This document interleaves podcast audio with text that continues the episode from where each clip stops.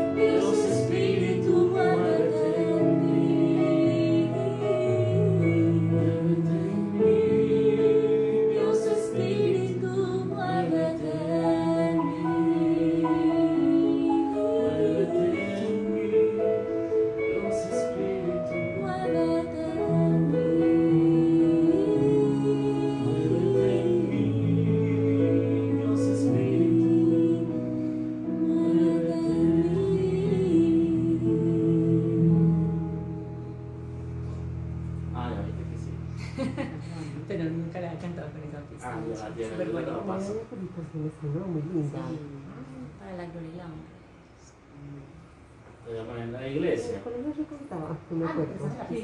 Sí. Sí, yo me gané la llave. La de...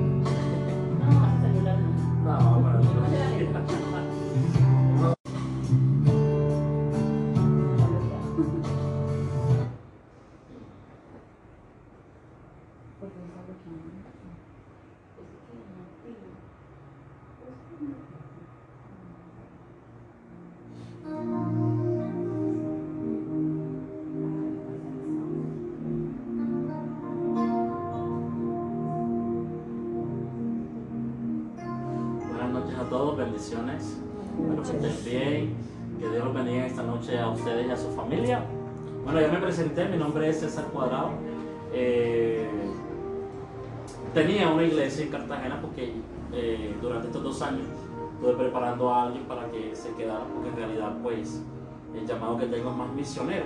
A donde Dios me envíe, ahí voy a ir donde haya necesidad y el Espíritu Sa- Santo sepa de que alguien necesita una palabra de parte de él, como cada uno de los que estamos aquí. Esto no es eh, casualidad, sino propósito. ¿Ves? De estar sentado aquí, dice la Biblia, que no se cae la hoja de un árbol, sino la voluntad de Dios. Y hay cosas que pasan en nuestra vida que decimos el por qué, y la pregunta no es el por qué, sino el para qué están ocurriendo. ¿Qué nos quiere Dios enseñar en medio aún de esas derrotas que tenemos en la vida? Porque el guerrero, la persona victoriosa y conquistadora, se desarrolla en medio de las circunstancias.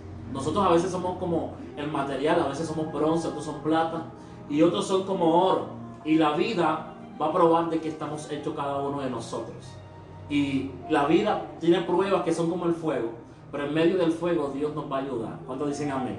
En medio del fuego y la circunstancia que parece que no va a acabar, es donde Dios está purificando nuestro corazón para recibir aquellas cosas que estamos esperando de Él. Pero a veces Dios no nos da lo que estamos esperando, sino que nos da más allá de lo que nuestra mente limitada está esperando. Y yo quiero que en esta noche te goces y, y que escuchemos un mensaje de parte de Dios. Voy a tratar de ser breve y tener un tiempo de oración por cada uno de ustedes, sus peticiones, presentarlas delante del Señor. Y si Dios quiere revelar algo hoy a nuestras vidas, que Dios lo revele, porque Él es soberano. Él hace y quiere como Él quiere. Tal vez muchos de nosotros hoy pudiéramos estar en nuestra casa pues descansando o con algún amigo, estuviéramos por ahí en la calle, pero hoy Dios decidió que estuviéramos aquí. Nuestros corazones han sido inquietos por medio de Él para estar en este lugar y recibir su palabra. ¿Cuántos quieren escuchar palabra de Dios? Amén. Yo quiero buscar aquí, tú te puedes buscar en el celular también, eh, libro de Lucas, Lucas capítulo 18.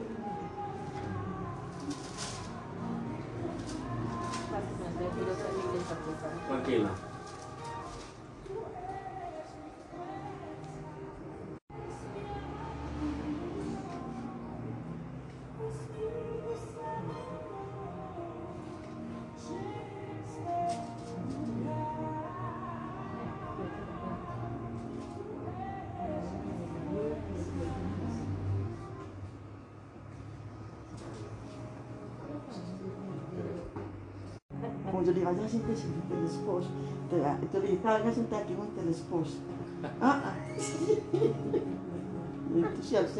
Qual é? Lucas 18. Todos esperando a Cheli Cheli.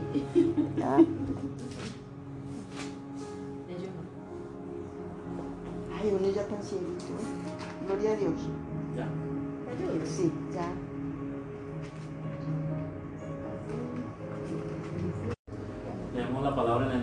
Padre, del Hijo y del Espíritu Santo.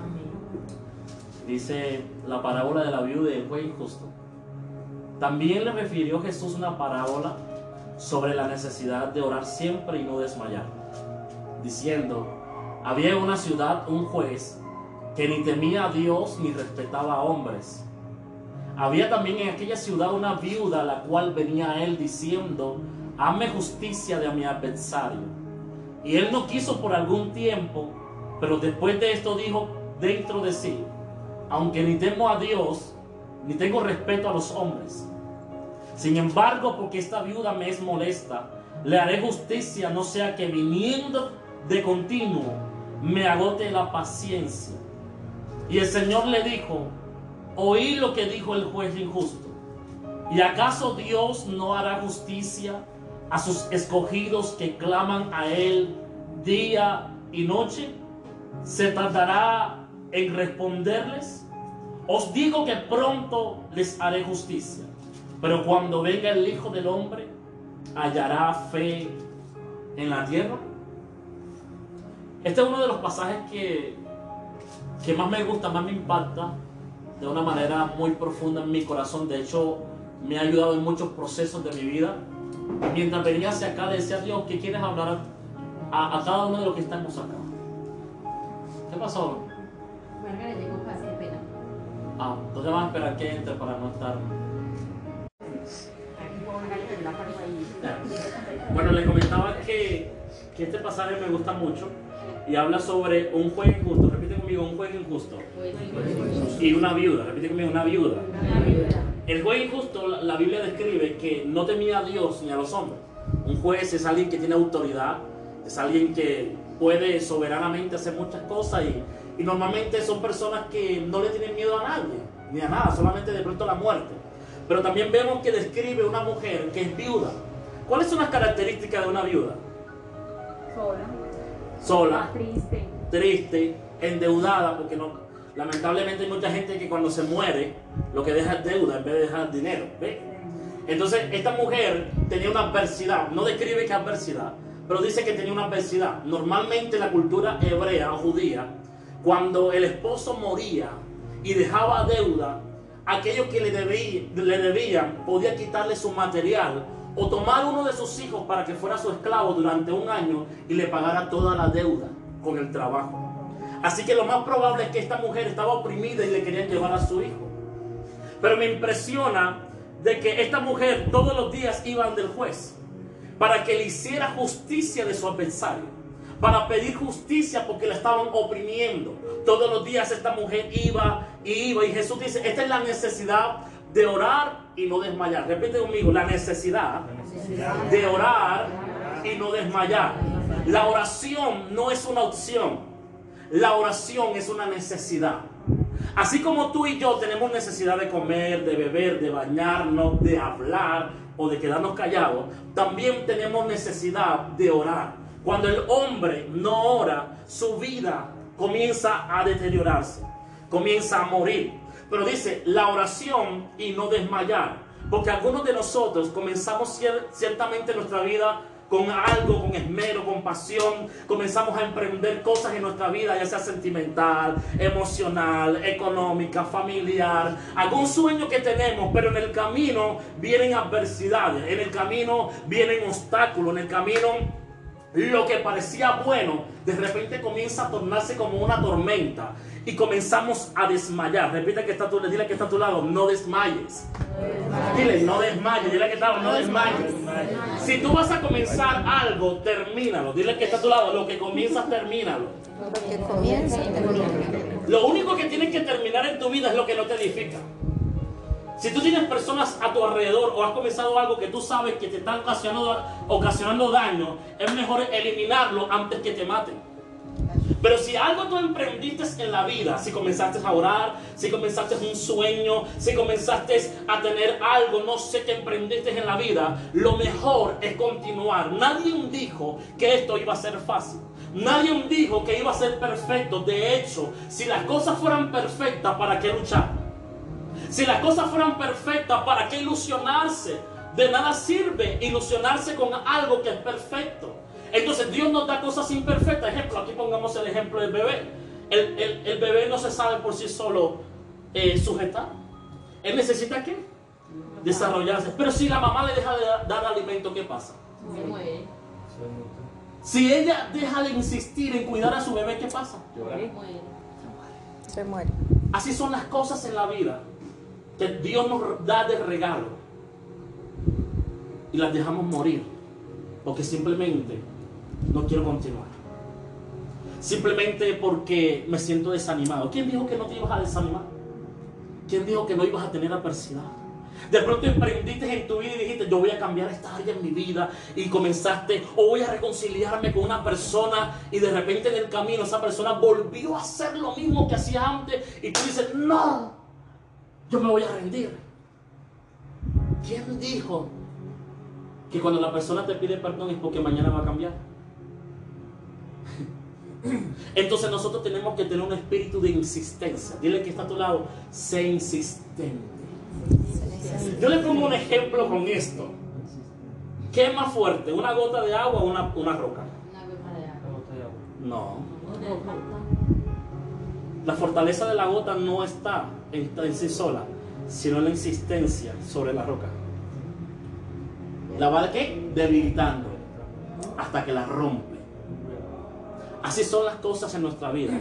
En el camino, cuando tú emprendes algo, van a haber resistencia, van a haber rocas, van a haber impedimentos, montañas. Jesús dijo, si tuviera fe como un grano de mostaza, le dirías a qué? A la montaña. A la montaña. ¿Qué es una montaña? ¿Qué simboliza una montaña? Obstáculo Problema. problema, adversidad, enfermedad. Se cerraron las puertas. La gente me dejó. Eh, vino la pandemia y nos botaron del trabajo. Los amigos se fueron. Las oportunidades se fueron. Una montaña. Pero Jesús dijo, si tuvieras fe. Es más, el libro de Proverbios dice que por la fe el justo vivirá. Cuando tú no tienes fe, tú estás muerto. Porque la fe te da esperanza para seguir vivo en esta tierra. Porque hay gente que son como unos zombies. Tú los ves y sonríe, pero están muertos por dentro. No tienen vida. Tú le ves sus ojos porque los ojos son la lámpara de vuestra, de vuestra alma. Si tú quieres saber cómo está alguien, mira sus ojos. Aunque pele la chapa de aquí de oreja a oreja, mírale sus ojos. Porque los ojos nunca van a, van a mentir. A través de tus ojos siempre vas a demostrar cómo te sientes. Yo estoy, uno le pregunta a la gente, ¿cómo está? Bien. Y por dentro estás desboronado. A, a veces es bueno ser sincero, porque de pronto de la persona que tú menos esperas, al decirle algo que tú sientes, te va a ayudar. Pero como Dios sabe que no podías más, te trajo esta reunión hablarte a través de un extranjero. A decirte no te rindas. A decirte no dejes las cosas tiradas. Porque a veces Dios mío habla. A veces Dios te va a hablar a través de la persona que está a tu lado. A través de tu mamá, de tu papá, a través de la televisión. A mí hasta hasta los animales Dios me ha hablado. Que he estado triste y yo veo los animales.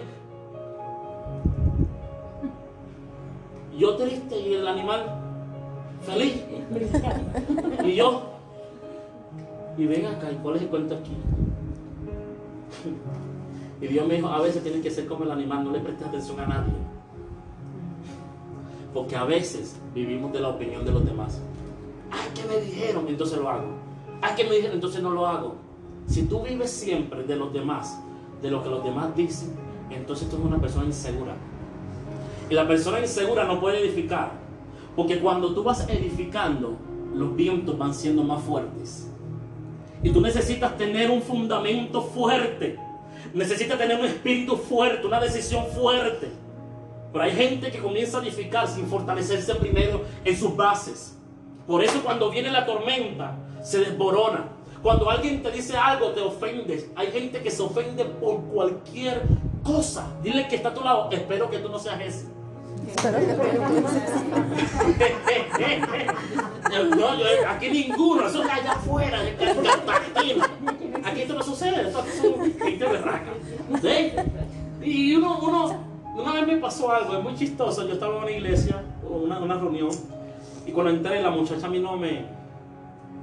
Oiga, yo vi que me hizo así, con los ojos, me volteó los ojos. Cuando yo le pregunté, pastor, ven acá, ¿y esa muchacha porque está antipática? No, mijo, lo que pasa es que la mujer visca. Y fue que me fijé. Y él- ya yo estaba información. Ya yo decía, esa muchacha tipa- es que ella tiene problemas en los ojos. Entonces, te relato esto porque a mí me sucedió, porque uno con cualquier cosa se hiere. Y la Biblia dice, de toda cosa guardada, guarda tu corazón, porque de él mana la vida. Lo más valioso en esta vida no es el dinero, no es un carro, no es una casa, no es joyas, es tu corazón. Si tú no cuidas tu corazón, por mucho dinero que tú tengas, tú vas a vivir infeliz. De nada sirve tener cosas si tú no eres feliz. Tu corazón está destruido, resentido, lleno de amargura. Y eso es una de las cosas que son piedras en nuestro corazón para seguir adelante. El orgullo. Cuando no reconozco que me equivoqué y que necesito bajar la cabeza y reconocerle a las personas que herí, fallé, soy ser humano, pero perdóname que voy a comenzar de nuevo. Me das otra oportunidad. Qué hermoso ser humilde. La humildad te lleva a los palacios.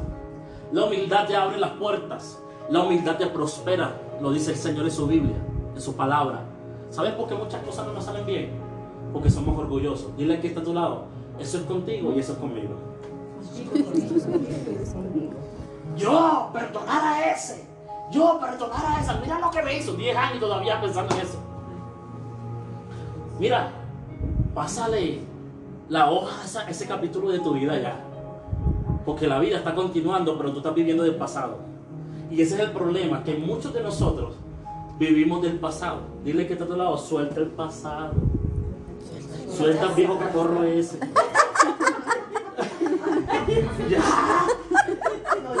No, no. Es un ejemplo, no puede ser. Ya que se lo voy a ir.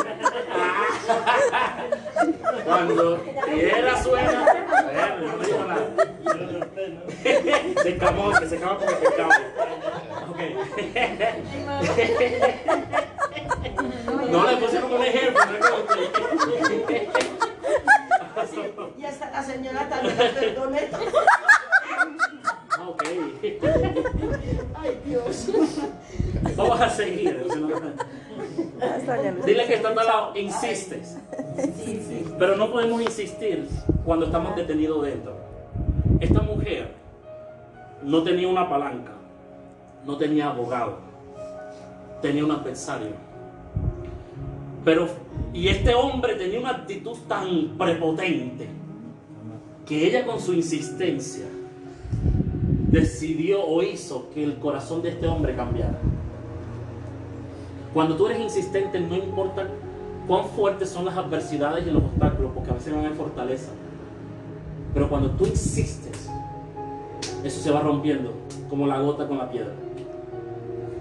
Y aquí hay personas que vinieron hoy, que se han rendido en la vida con algo. Es más, que quieren tirar la toalla. Que ya no van a insistir porque cuando tú intentas cambiar, la gente en vez de apoyarte te juzga. Cuando tú decides abrir tu corazón en vez de ayudarte, te dañan más. Pero ya te dije algo. Si tú no tienes fortalezas en tu interior, la adversidad te va a destruir. Lo que dirán la gente te va a detener. Esta mujer insistió. Y mira lo que me impacta del Señor Jesucristo. Y dice, ¿cuánto más no Dios hará con sus escogidos? A los que claman día y noche. Repite conmigo, día y noche. La pregunta es, ¿con quién comienzas tú el día? ¿Con Dios o con el café? Gracias a Dios. Mira, nosotros lo primero que hacemos es buscar café lavando la boca. Y yo aprendí que el día tiene adversidades. Pero si yo voy con Dios, de todas ellas Dios me va a librar. Dios me va a dar la victoria. He visto cuando no he puesto a Dios a primera hora de mi vida y cuando sí lo he hecho, y es un día diferente. ¿Quién va delante de ti? Oye, hay un Salmo 127 que dice, si Jehová no edificara contigo, en vano lo hacen los edificadores. A veces nosotros buscamos, ejemplo, buscamos personas para que nos ayuden, un médico, un abogado, un psicólogo, un consejero, alguien que no, un banco para que nos ayude financieramente, pero no buscamos al Señor. Y por eso hay cosas en nuestra vida que no están edificadas. O se quedaron por la mitad. Hoy el Señor te dice, sé insistente. No te rindas. ¿Por qué dejamos que nuestro corazón lo llenen de resentimiento? ¿Por qué dejamos que nos, nos- nos tranquen las decisiones que tomamos en la vida? Si Dios contigo, ¿quién contra ti? Amén. Ah, muchas gracias. Oiga. No se lo arreglaban en sangre del carne. Dios desea bendecirnos a todos. Pero la vida del que está a tu lado no es la misma tuya. ¿Y sabes qué ocurre? Una de las cosas que nos detiene, la comparación. Cuando nos comparamos con la vida de otro. Ah, pero que yo no soy tan malo como ese. Mira, hermano, ese, mira cómo prospera. Mira la chismosa esa, cómo tiene plata. Y comenzamos a compararnos. ¿Y por qué ella sí yo no? ¿Y por qué él sí yo no? Y, y decimos, ay Dios, nos olvidaste. ¿Dónde estás? Hmm. ¿Sí o no que hacemos eso? Y eso nos detiene. Y yo quiero decirte que Dios no hace copias. Dios hace gente original. Tú no eres igual que está a tu lado. Mírate la huella de tus manos. Hasta así, mírate así. Esa huella esa mano no la tiene más nadie. Eres único. Ni los gemelos la tienen. Por mucho que se parezcan. Esto que me indica a mí de que Dios no hace copias. Y yo no tengo que compararme con nadie. ¿Alguien está aquí? No te compares. Que la comparación te detiene. Amén. Así que hoy la enseñanza es, insiste. Dile que está a tu lado, insiste. Y hazle una pregunta al que está a tu lado, dile, ¿por qué te detuviste? ¿Por qué te fuiste? Dile, ¿por qué dejaste de edificar? Dile que está a tu lado, ¿por qué dejaste de edificar? ¿Por qué dejaste de edificar? Esa es una de las preguntas que te vas a hacer hoy antes de dormir. Y vas a reflexionar. Esta es una de las cosas que me ha hecho fuerte en la vida y es reflexionar acerca de lo que yo vivo diariamente para mejorar al día siguiente. Esto no se trata si te vas a equivocar o no, porque somos seres humanos y nos equivocamos todos los días. Sino encontrarnos con un espejo y decir, necesito cambiar esta área de mi vida. Sin necesidad que nadie te lo esté diciendo. Si tú comenzaste a edificar con la vida, termina. Si tocaste una puerta, vuelve a insistir. Si comenzaste algo, algo que emprendiste en tu vida, insiste. Que los que claman día y noche, Dios los va a bendecir. Le voy a decir algo. De nada sirve esforzarte tanto si tú no tienes a Dios en tu vida. Porque hay cosas espirituales que te van a querer detener. Que tú y yo no estamos viendo, pero que son reales. Ay, no, no menciones al cachón ese. Oiga, existe. Y hay cosas espirituales que van a detener tus sueños, que van a truncar tus proyectos, tu familia, tu economía. A veces, no sé, a alguien le ha pasado que hoy está así alegre y de repente a la media hora. ¿A quién le ha pasado eso? Esos son espíritus que envían a tu vida para desanimarte. Y tú dices, ay, ¿y yo por qué cambié de parecer? O hay gente que está así de repente, uh, se enoja así, que cambia así. Son demonios que han puesto a tu vida para destruirte a ti y a tu familia. Ay, ¿por qué dije eso? Si yo no quería decir eso. Demonios que te hicieron hablar para destruirle el corazón a la persona que está a tu alrededor. Pero como tú y yo creemos, que decimos que no existe, queremos ignorar una realidad que es más real que nosotros. Por eso sin Dios estamos descubiertos. ¿Qué dice el Salmo 91? ¿El que habita qué? ¿Para qué sirve un abrigo? ¿De qué? ¿De qué? ¿De qué? De frío. Del frío, de animales, de bichos. La presencia de Dios es una cobertura para el ser humano. El ser humano sin Dios está errado. Por eso el Salmo 23 dice, Jehová es mi pastor. Pero ¿sabes por qué nos faltan muchas cosas? Porque Jehová no es nuestro pastor.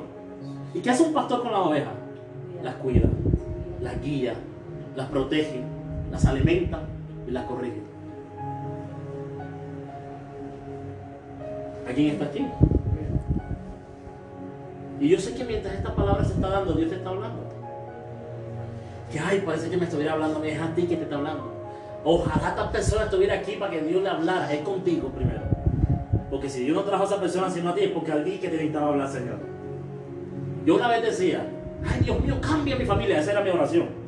Cambia mi familia, cambia mi familia. Y yo no, yo no sentía, eso se ponía peor mi familia. Y, Dios me- y una vez Dios me habló así y me dijo, ¿cómo quieres que cambie tu familia si tú estás peor que ellos? El ojo siempre mira para afuera. Mira, yo comencé a llorar. Y era como una radiografía y Dios me decía, mira cómo eres tú. Si yo cambio a tu papá y a tu mamá, a tu hermano y a, a tus primos, con tus manos los vas a destruir. Porque yo tenía un problema que era iracundo. Tú no me podías decir nada. En cualquier momento cambiaba de actitud. Hoy estaba feliz, mañana estaba con rabia, me ofendía por cualquier cosa y era diciendo palabras deshonestas, destructivas con la gente, porque era la manera en que podía sacar la rabia. Y eso, Dios me decía, si yo cambio a tu papá y a tu mamá, pues tenía muchos problemas con mi papá. Entonces tú con tus palabras los vas a destruir. Entonces fue cuando yo le dije, Dios, cámbiame a mí. Y si tú me cambias a mí, vas a cambiar a mi familia. Dile que está a tu lado, el cambio comienza contigo. Vamos, díselo, El cambio comienza con Si no, dile, no, fue el pastor que me mandó decir. El cambio. Sé, sé que nos confronta esto porque uno, uno quiere que los demás nos complazcan, pero tú no quieres complacer a nadie.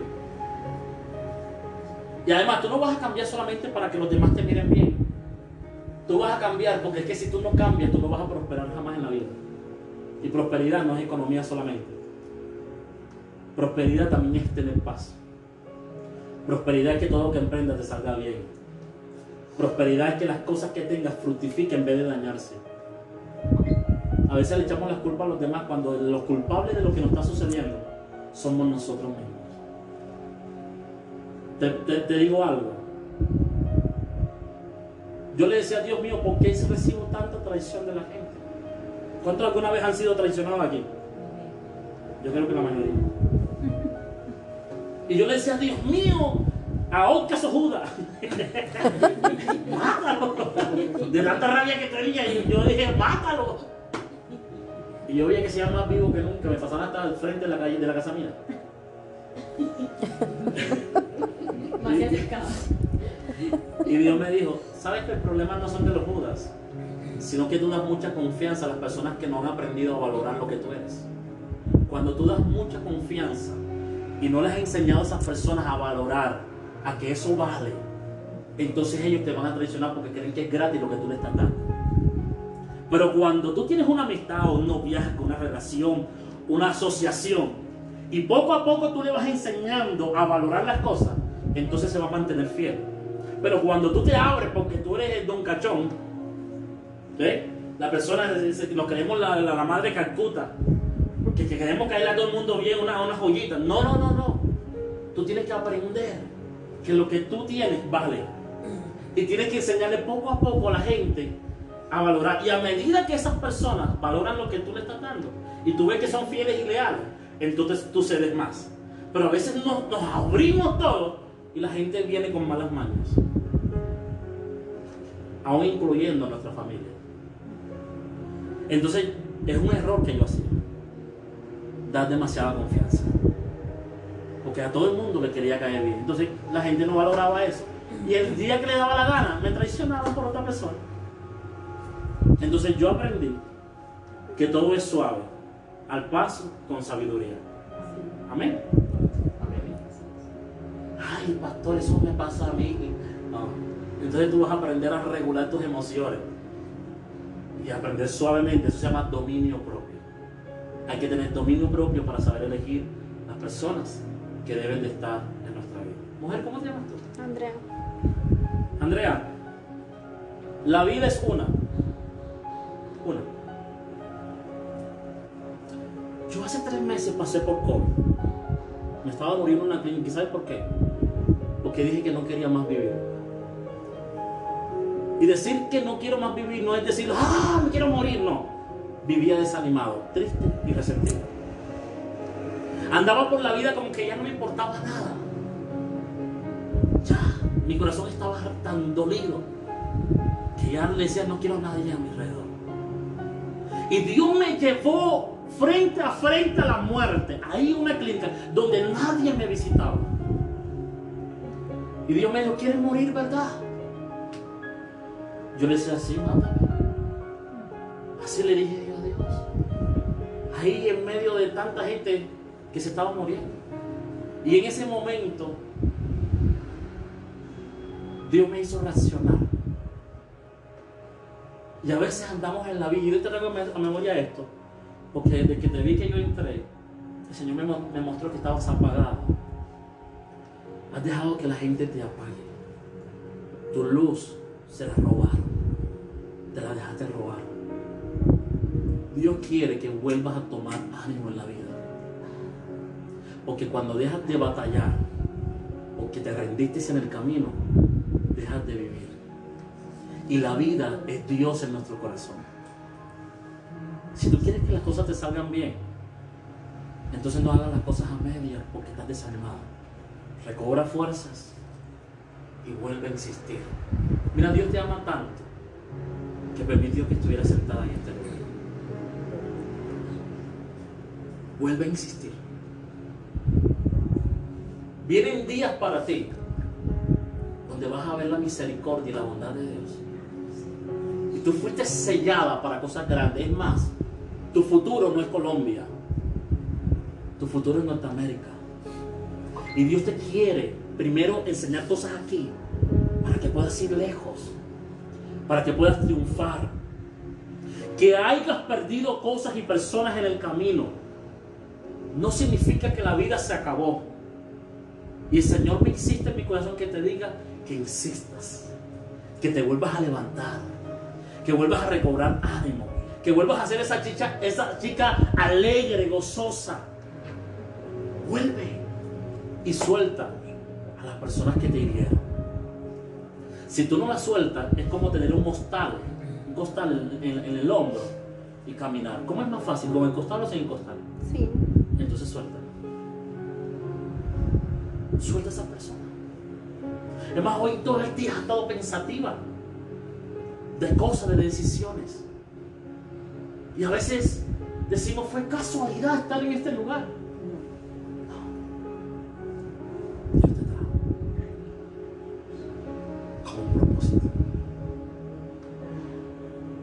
Salomón dijo estas palabras y termino contigo con esto. Es mejor perro vivo que león muerto.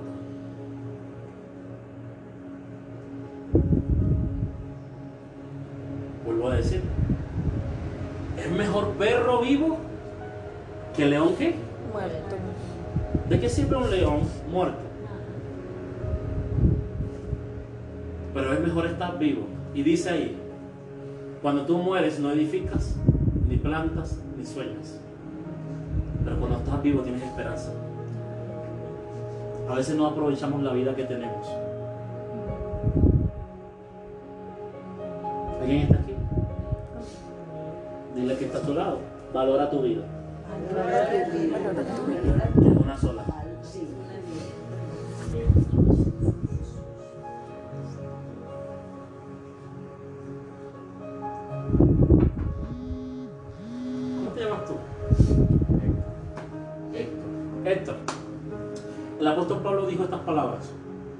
Deseo que tú prosperes en todo, como prospera tu alma. A medida que tú prosperas por dentro, prosperarás por fuera. Mírame. El rencor es el peor enemigo del ser humano. Y Dios te ha pasado por un proceso. Y te está pasando por un proceso para quebrantarte. porque no le servía como eras. Y a veces Dios coge los tazones y los tira al piso y los quebranta para volverlos a armar. Y Dios te quebrantó. Dios no te ha soltado y es duro lo que está ocurriendo. Pero Él te quebrantó porque no le servía como eras antes. No quiero decir públicamente como eras antes. Eso es de tú y Dios.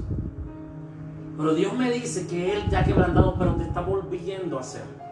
Porque Él es nuestro alfarero y nosotros somos el barro. Pero dice, le dirá al barro a la alfarera, no me hagas así.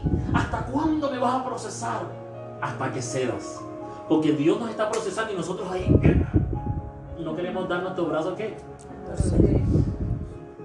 Y Dios te está diciendo, pero ¿por qué se repite la historia? ¿Pero por qué parece que fuera el mismo ciclo? Porque no has aprendido lo que tienes que aprender en esa área.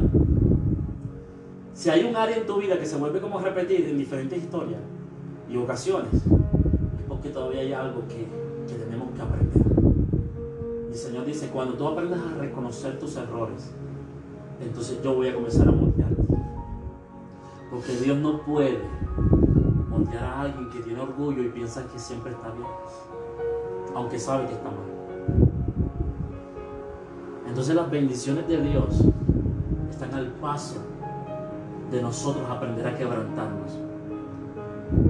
Siento que a nosotros nos dijeron que no podíamos llorar. Nos dijeron que teníamos que ser fuertes. Ven acá. A veces hay que gritar. A veces hay que clamar. A veces hay que pedir ayuda. Pero, qué humillación. Dios está pidiendo ayuda en esta condición que estoy viviendo. ¿Para qué? Y a veces Dios nos va a permitir circunstancias y personas que no queremos ver. Y a esa persona nos va a poner en el camino otra vez. Para bajarnos. ¿Quién es más grande? ¿El orgulloso o el humilde? Humilde. Pero nosotros nos portamos de orgullosos.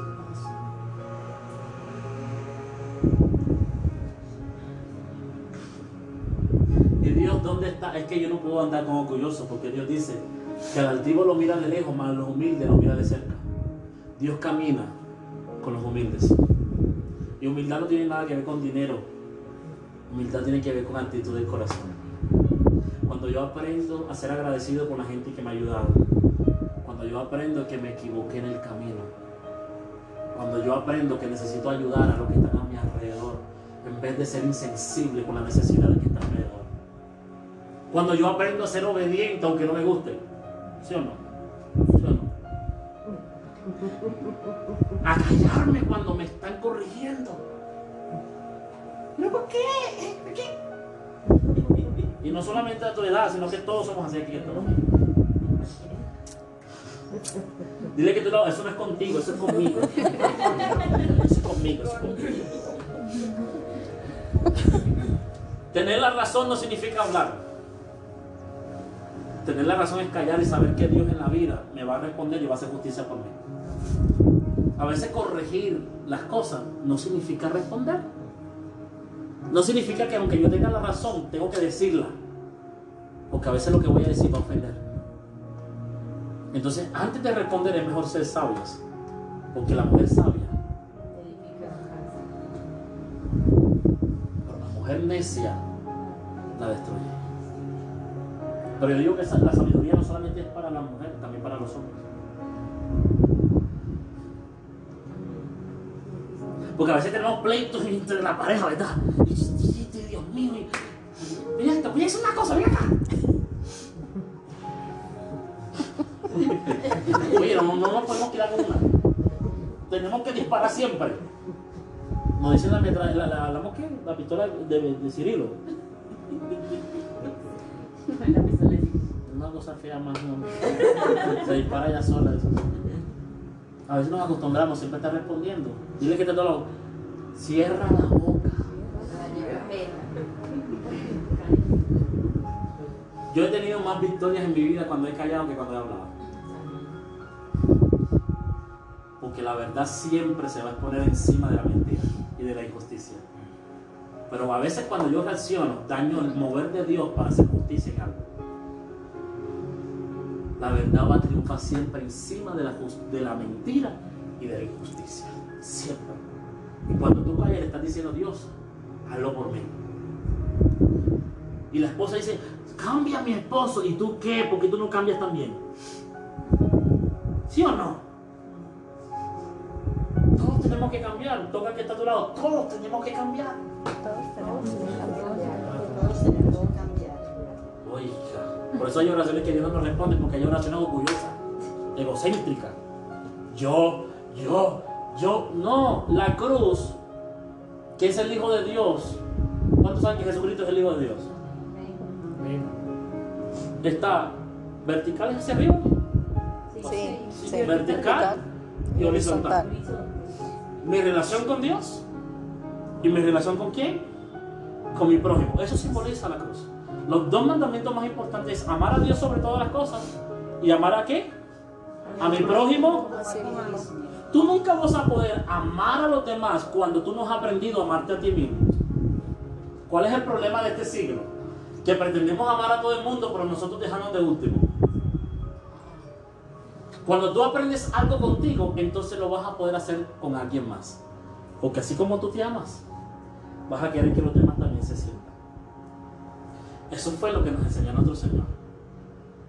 Pero como se ha perdido, este mundo está lleno de maldad, porque hemos apartado a Dios y lo hemos dejado en la esquina.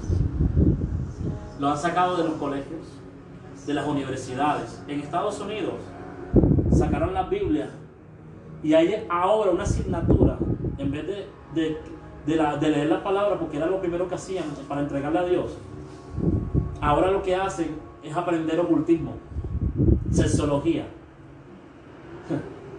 Y decimos, este mundo está pata para arriba, nosotros mismos lo estamos permitiendo. Porque el motor de la vida se llama Jesucristo.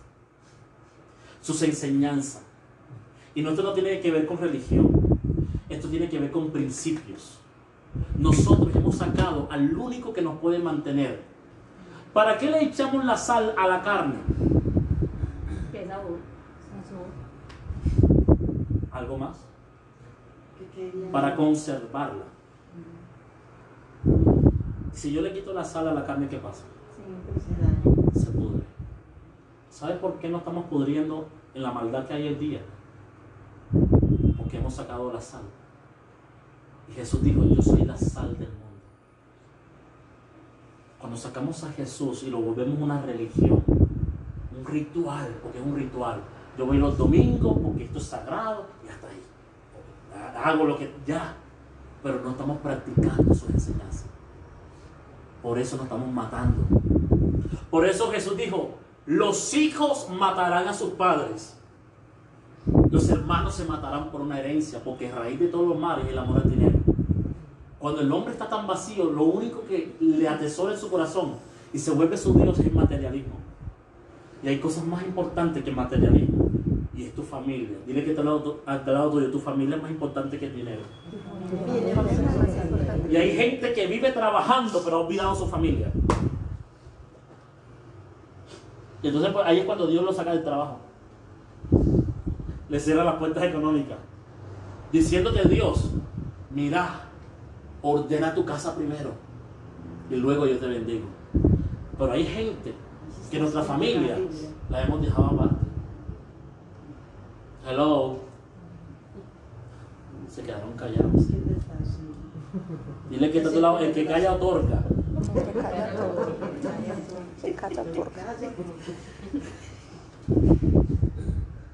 Yo voy a callarme porque parece que me quieren disparar aquí. La silla, suéltala. porque- No, no, no, no, es, es eso. Yo, yo voy a los lugares que Dios me usa para mostrar cosas. Pero más importante que Dios te hable de esa manera es lo que Dios está poniendo en mi boca para hablarte. Si la- tú la pones en práctica, Dios te va a bendecir en gran manera. El, el Señor, antes que nosotros llegáramos, ya Él estaba aquí, esperándonos que llegáramos. Para decirte, te- va- ya ves por qué tu vida está así. Dios te está respondiendo hoy, ¿tú quieres que yo te prospere y te bendiga? Entonces corrígete. Entonces insiste.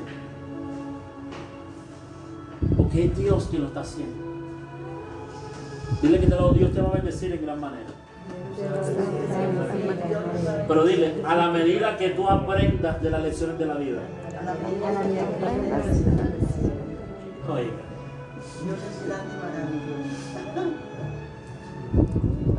Tus manos van a ser muy prosperadas. El talento no está afuera, está en tus manos. No te sientas menos que los demás, porque has entrado en una depresión muy fuerte. No te compares con más nadie, porque la bendición está dentro de ti.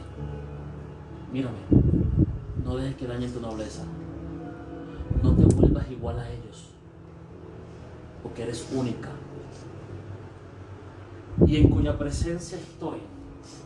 Que a partir de ahora serás más grande que cualquiera de tu familia. Porque la mano de Dios te bendecirá.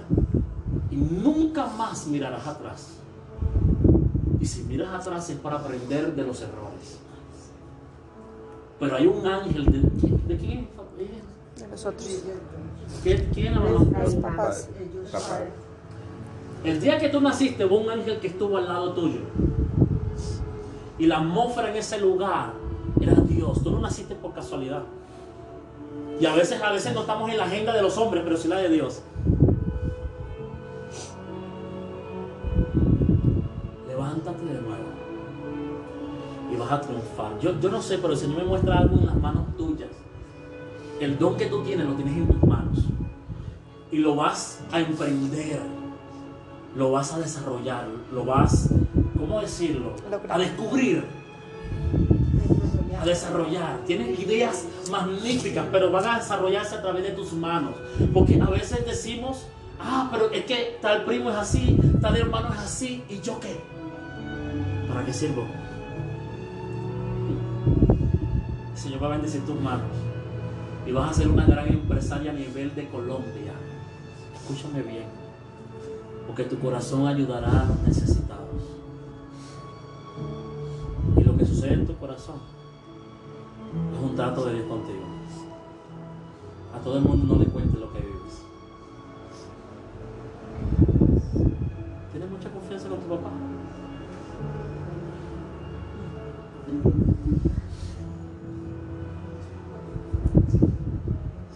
Sin comparar a los demás hijos de usted.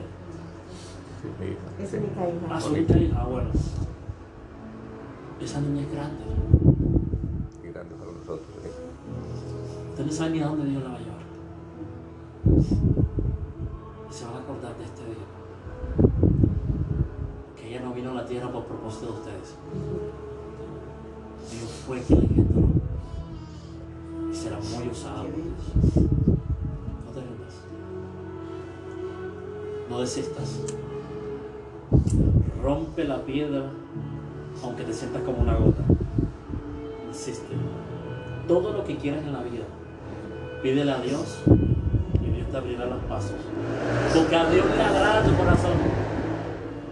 Es más, tu corazón es diferente a toda tu familia. Y él dice, ay, mírala a ella. Tranquila. Que Dios guarda lo suyo lo hace un remanente.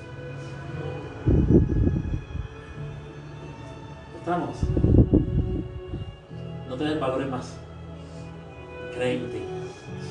Y vas a llegar. Y algún día dentro, antes de 10 años, estarás en una gran tarima, siendo una gran conferencia. Los van a pasar fronteras. Dile que te lo Dios desea bendecirte. Dile que te lo Dios desea bendecirte.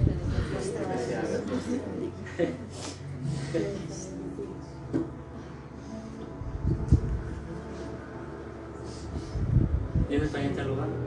Amén. Su presencia es la que nos toca.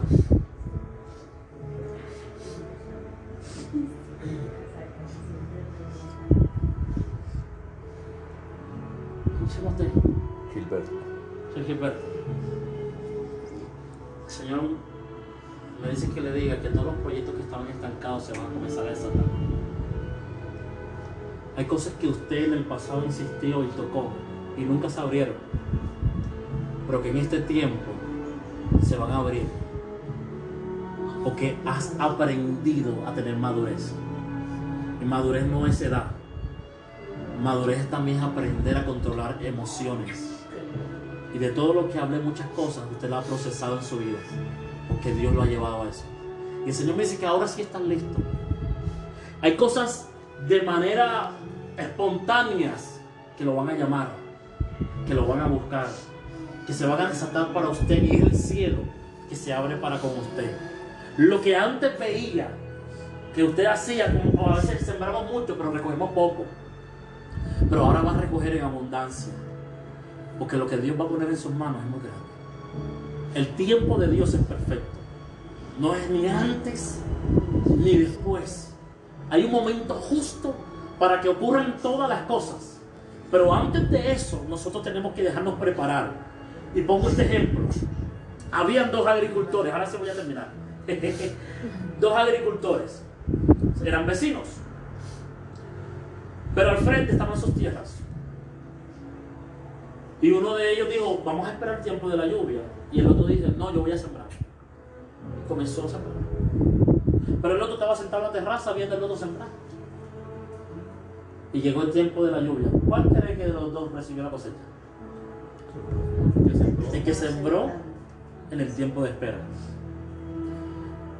Cuando nosotros nos toca esperar no significa que dejemos dejar de sembrar. Porque a veces nos dicen, espera y nos quedamos con las manos cruzadas. Esperar es seguir edificando, es seguir sembrando.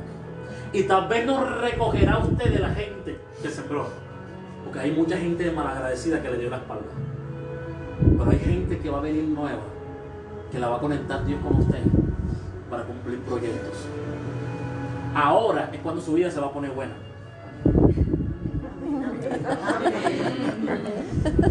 Porque a veces decimos, com- comenzamos nosotros hombres más. A la mujer le cae la menopausia, al hombre le cae qué? La antropausia, ¿cómo se llama? Antropausia. No, Creo que se llama antropausia.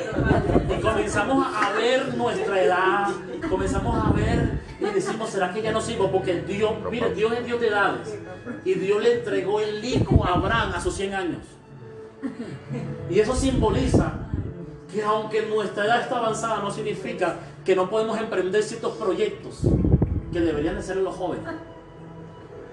Pero Dios desea que Dios lo, lo ponga en sus manos.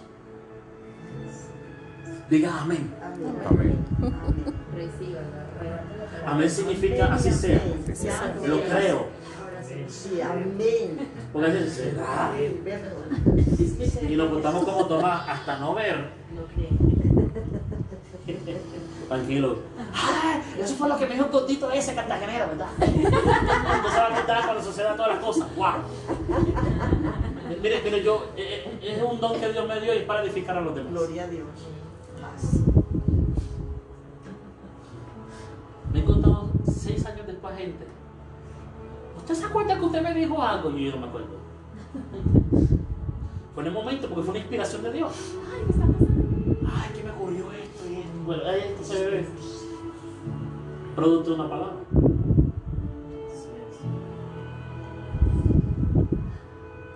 Ellos me decían, vamos a orar. Y yo, no, hombre, no tengo ganas de orar. Vamos a orar. No, yo no tengo ganas de orar. Hasta el día dijo, dijo, ahora sí ora. Y el Señor me dijo, antes que se acabe este año, fue el año pasado, 2020. Vea, tú estarás embarazada de un varón. embarazo. Nada. Dios sigue hablando. Dios sigue mostrando. ¿Y cómo sabe todo eso? Lo, lo que pasa es que yo busco un Dios vivo que resucitó al tercer día. No que se quede en la cruz muerto ahí. ¿Para qué te buscamos a un Dios muerto? Jesús resucitó y tiene poder para sanar, para restaurar. Él es el mismo ayer y hoy y por siempre. Lo que dice al final de lo que leímos, y hallará fe en la tierra cuando venga el Hijo del Hombre. ¿Sabes qué, qué es lo que no hay? Fe. Eso es lo que nos hace falta, confianza. creer otra vez en Dios. Porque precisamente Jesús cuando hacía milagros y respondía, era cuando la gente había perdido la fe. ¿Se acuerdan de la mujer flujo de sangre? Ah, sí. 12 años enferma. Fue a los médicos y no le ayudó en nada. Gastó todo su dinero. En ese tiempo, quien iba a un médico que tenía plata, quedó sin dinero. Se endeudó. Y en ese momento Jesús pasó. Y esa mujer dijo, si tan solo tocar el borde de su mano, se le. Ella confesó, pero su realidad era que estaba enferma. Oh, ustedes mujeres pueden saber esto. Cuando ustedes tienen un problema menstrual, ¿cómo se sienten? ¿Se debilitan o no se debilitan? Ahora 12 años. Con un flujo que no podía, eso era sangrado. Peor, en ese tiempo la mujer que, que sucedía eso era impura y la apartaban del pueblo. O sea que ya no solamente tenían un problema físico, sino también emocional y psicológico. Porque cuando una persona tiene sida, ¿cómo se siente? Tiene que enfrentar el que dirá a la gente, ¿sí o no? O sea, no es una enfermedad solamente física. También qué? Bueno, ahora con el COVID. Cuando tú ves a alguien toser, ¿cómo te sientes? Ay, no, no sé.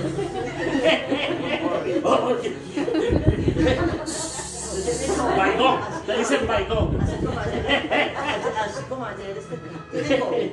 Ay, Señor Jesús. Y uno dice, ah, ¿ves? Y aunque tú no quieres sentirte, tú te ríes, pero por dentro te sientes como mal. ¿Sí o no es así? Ahora imagínate una mujer impura con este problema, 12 años. Oiga, pero esa mujer a pesar de su condición, no se rindió. Ella podía decir, ya, me voy a morir aquí. Pero ella dijo, no, yo hoy voy a vivir. Yo hoy voy a ser sana. Yo hoy voy a resucitar. Hoy mi vida va a cambiar. Y eso es lo que te falta a ti y a mí. Confesar palabras de fe. Porque a veces estamos renegando. Dile que está a tu lado. Déjala que avance. La gente no alaba, sino que se queja. Quejadera, quejadera, quejadera, quejadera. Y entonces, y Dios te dice, no, alábame aunque estés llorando. Levanta tus manos y declara victoria. Porque a veces nuestra actitud va a determinar el milagro que vamos a recibir. A veces nuestra actitud, pero si tú andas así. ¿Y qué tiene? Aquí. La cara con una maracuyá. Dile que te lo quita esa cara de maracuyá. Oiga, esa persona ya se olvidó que reírse, qué cosa hace. La gente me dice, tú sí eres chistoso. ¿Cómo dicen acá los chistosos? ¿Cómo se dice? Chistosos así. Charro. Yo de carro. La primera que escuché eso, yo no soy un carro. Ah, Charro. No me estoy adaptando las palabras porque a veces yo digo una cosa y eso qué, y ellos me dicen no sé qué, y estamos así. Y yo le dice, es que más psicológicamente, un doctor te dice que la persona que sonríe es una persona que poco envejece. Porque el cuerpo saca una Se libera una toxina. que te rejuvenece. Así que si tú te crees viejo es porque te da la gana.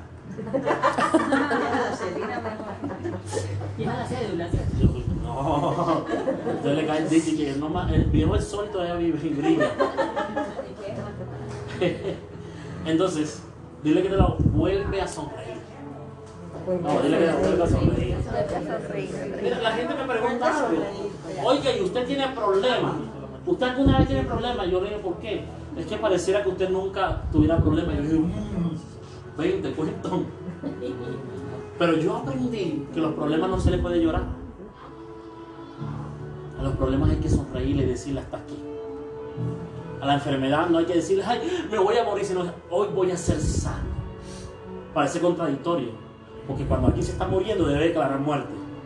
Pero si tú crees en Jesús, tú vas a declarar vida y no muerte.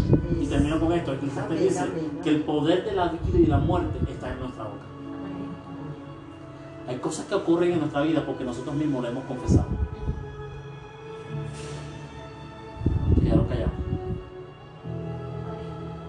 Ahora sí, por último, dile que te lado. ¿Qué es lo que tú estás hablando?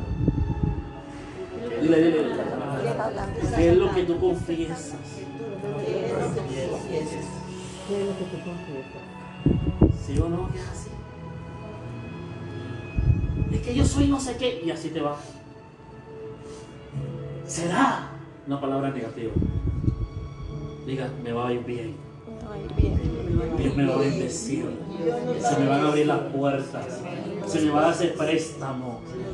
Voy a ser sano. Gloria a Dios, amén. Aquí está el hermano de usted, ¿sí o no? No, un ejemplo. Ah, sí, sí, sí. Don El hermano Jorge. de doctor decía que se iba a morir. ¿Sí o no? Sí. Jorge.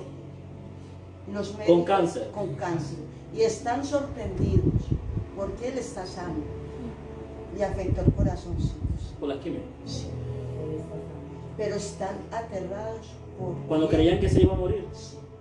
En una de las transmisiones, los enemigos oran por mi tío. ¿Lo tienes al lado, sí o no? Declaramos palabra de vida sobre él. Ahí está. Y desde ese momento comenzó a recuperarse. Dios sigue sanando.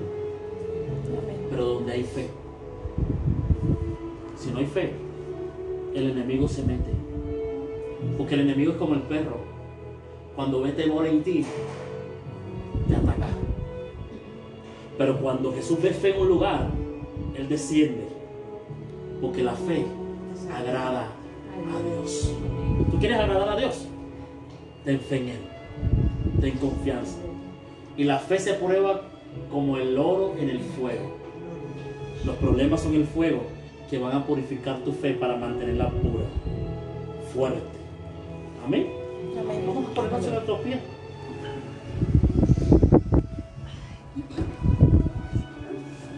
Prepárate, Bené.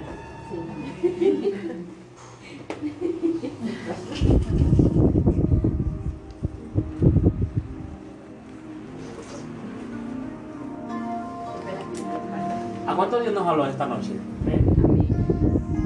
Dios le- no, a ninguno le habló Dios aquí. Amén, amén. Ah, ok, ok, ok. Pensé, o si no ya me voy indicando. yo, yo sé que de aquí van a salir cosas poderosas. Y tú y yo vamos a ser testigos del poder de Dios. Cuando yo venía hacia Medellín, el Señor me decía, Medellín será testigo de Jehová el Shaddai. Y tú me dirás, ¿qué es eso? ¿Con qué se come? Shaddai es uno de los nombres de Dios que significa el que todo lo puede, el todopoderoso. ¿Y para qué el poder? Para lograr cosas que en nuestra debilidad no podemos lograr. Cuando tus fuerzas se acaban, es cuando vienen las de Dios. Por eso Él dice, diga al débil, fuerte soy. Cuando tú sientes que te estás desmoronando, ahí es cuando Él llega. Cuando tú dices, ya no se puede, es cuando Él dice, lo voy a hacer en ti. ¿Sí o no? Quiera correr. Ok, tranquilo.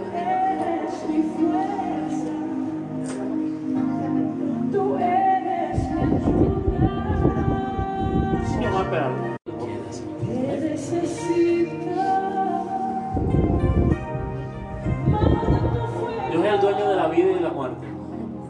decide con cada quien, con cada quien qué sucede.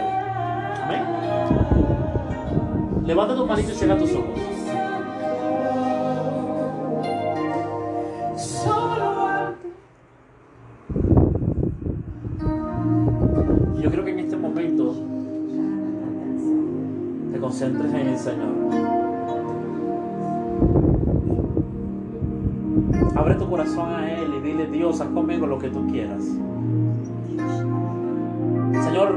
Aquí estoy para que tú me hables, para que tú sigas haciendo en mí. Espíritu Santo, sopla sobre todo este lugar. Señor Jesús, comienza a tocar a cada uno de tus hijos, de tus escogidos.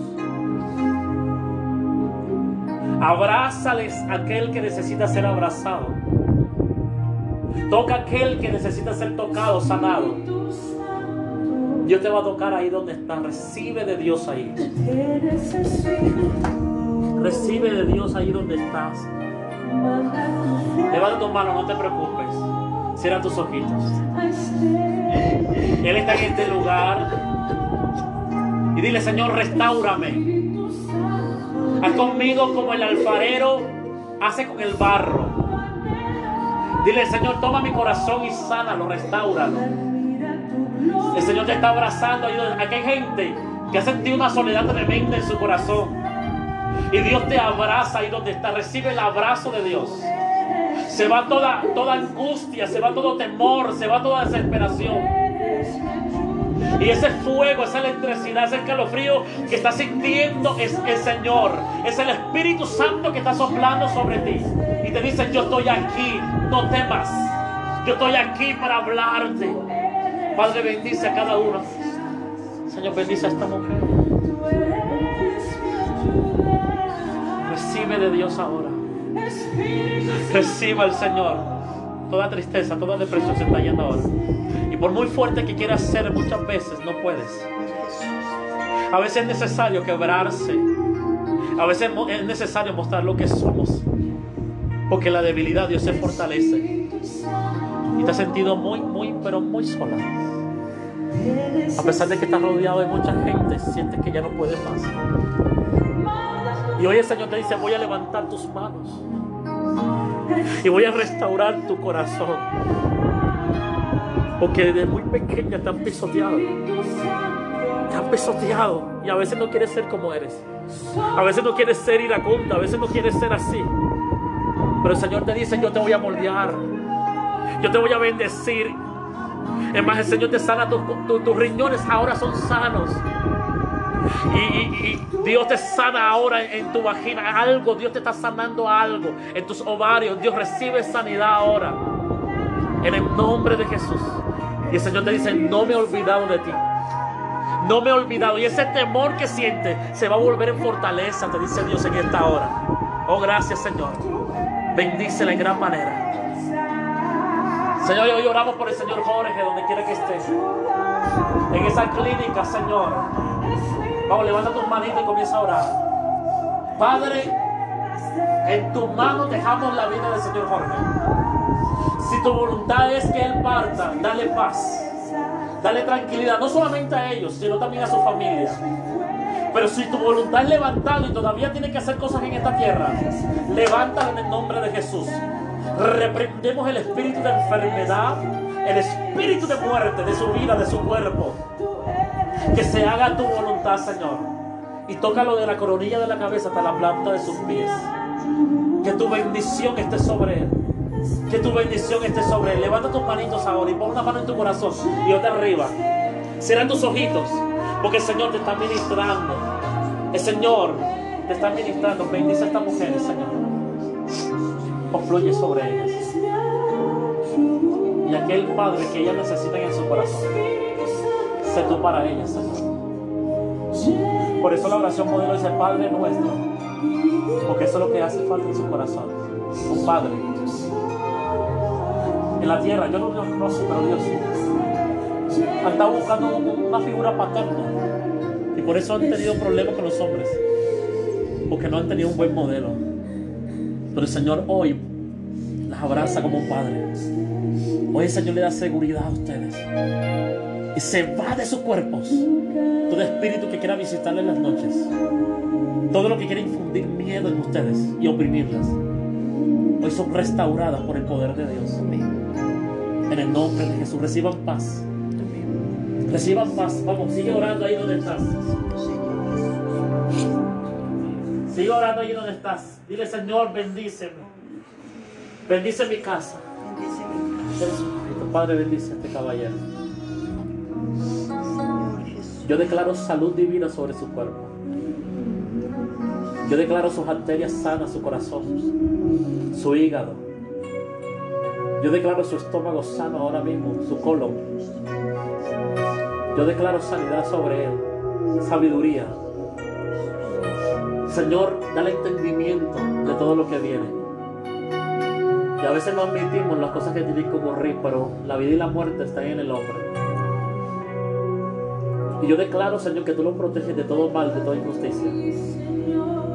Y que tú harás un hombre nuevo en él. Un hombre diferente, lleno de paz, de tranquilidad. Bendícelo y ensánchalo. En el nombre de Jesús. Gracias te doy, Señor, por su vida. Padre, bendice a esta mujer. Su dolor de cabeza se desaparecerá. El estrés,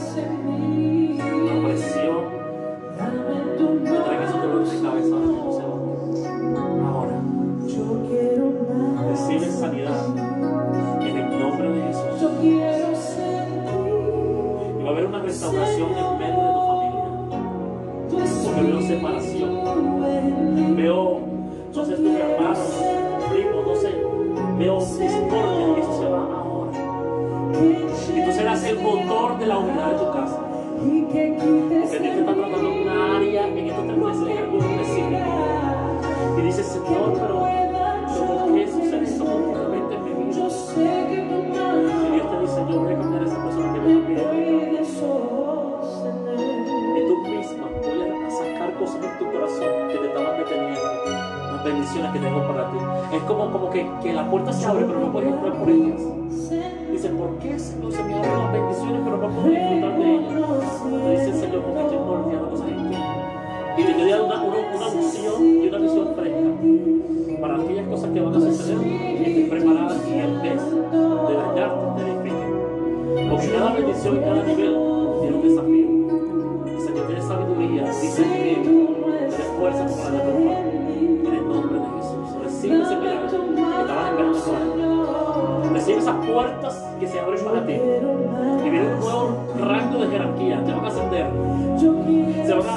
a abrir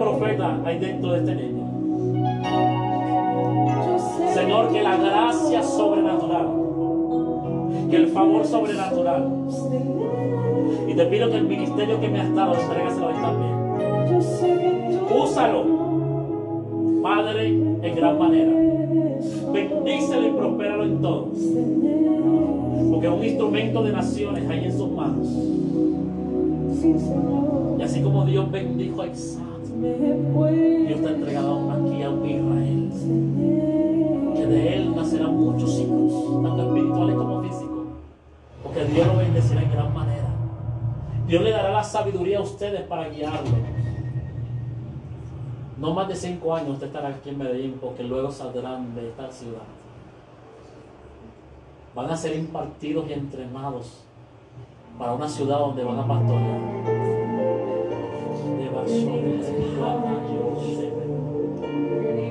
Hay una unción poderosa que va a venir en estos tiempos para ustedes.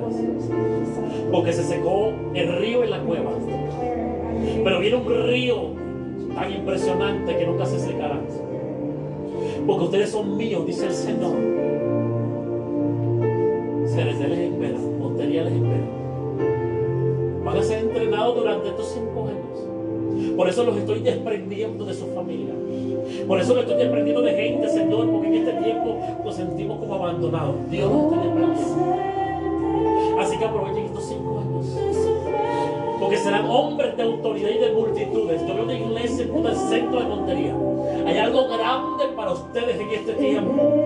Una capacitación de Dios, una bendición, una honra. Serán honrados por gente que ustedes no conocieron.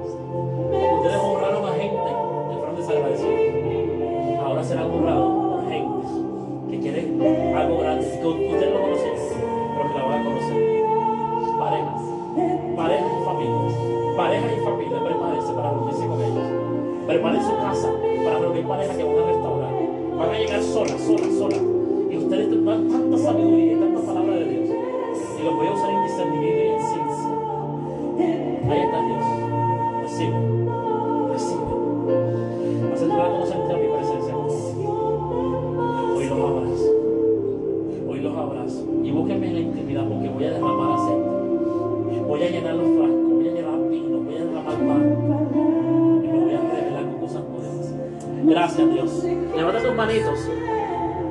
dale gracias a Dios.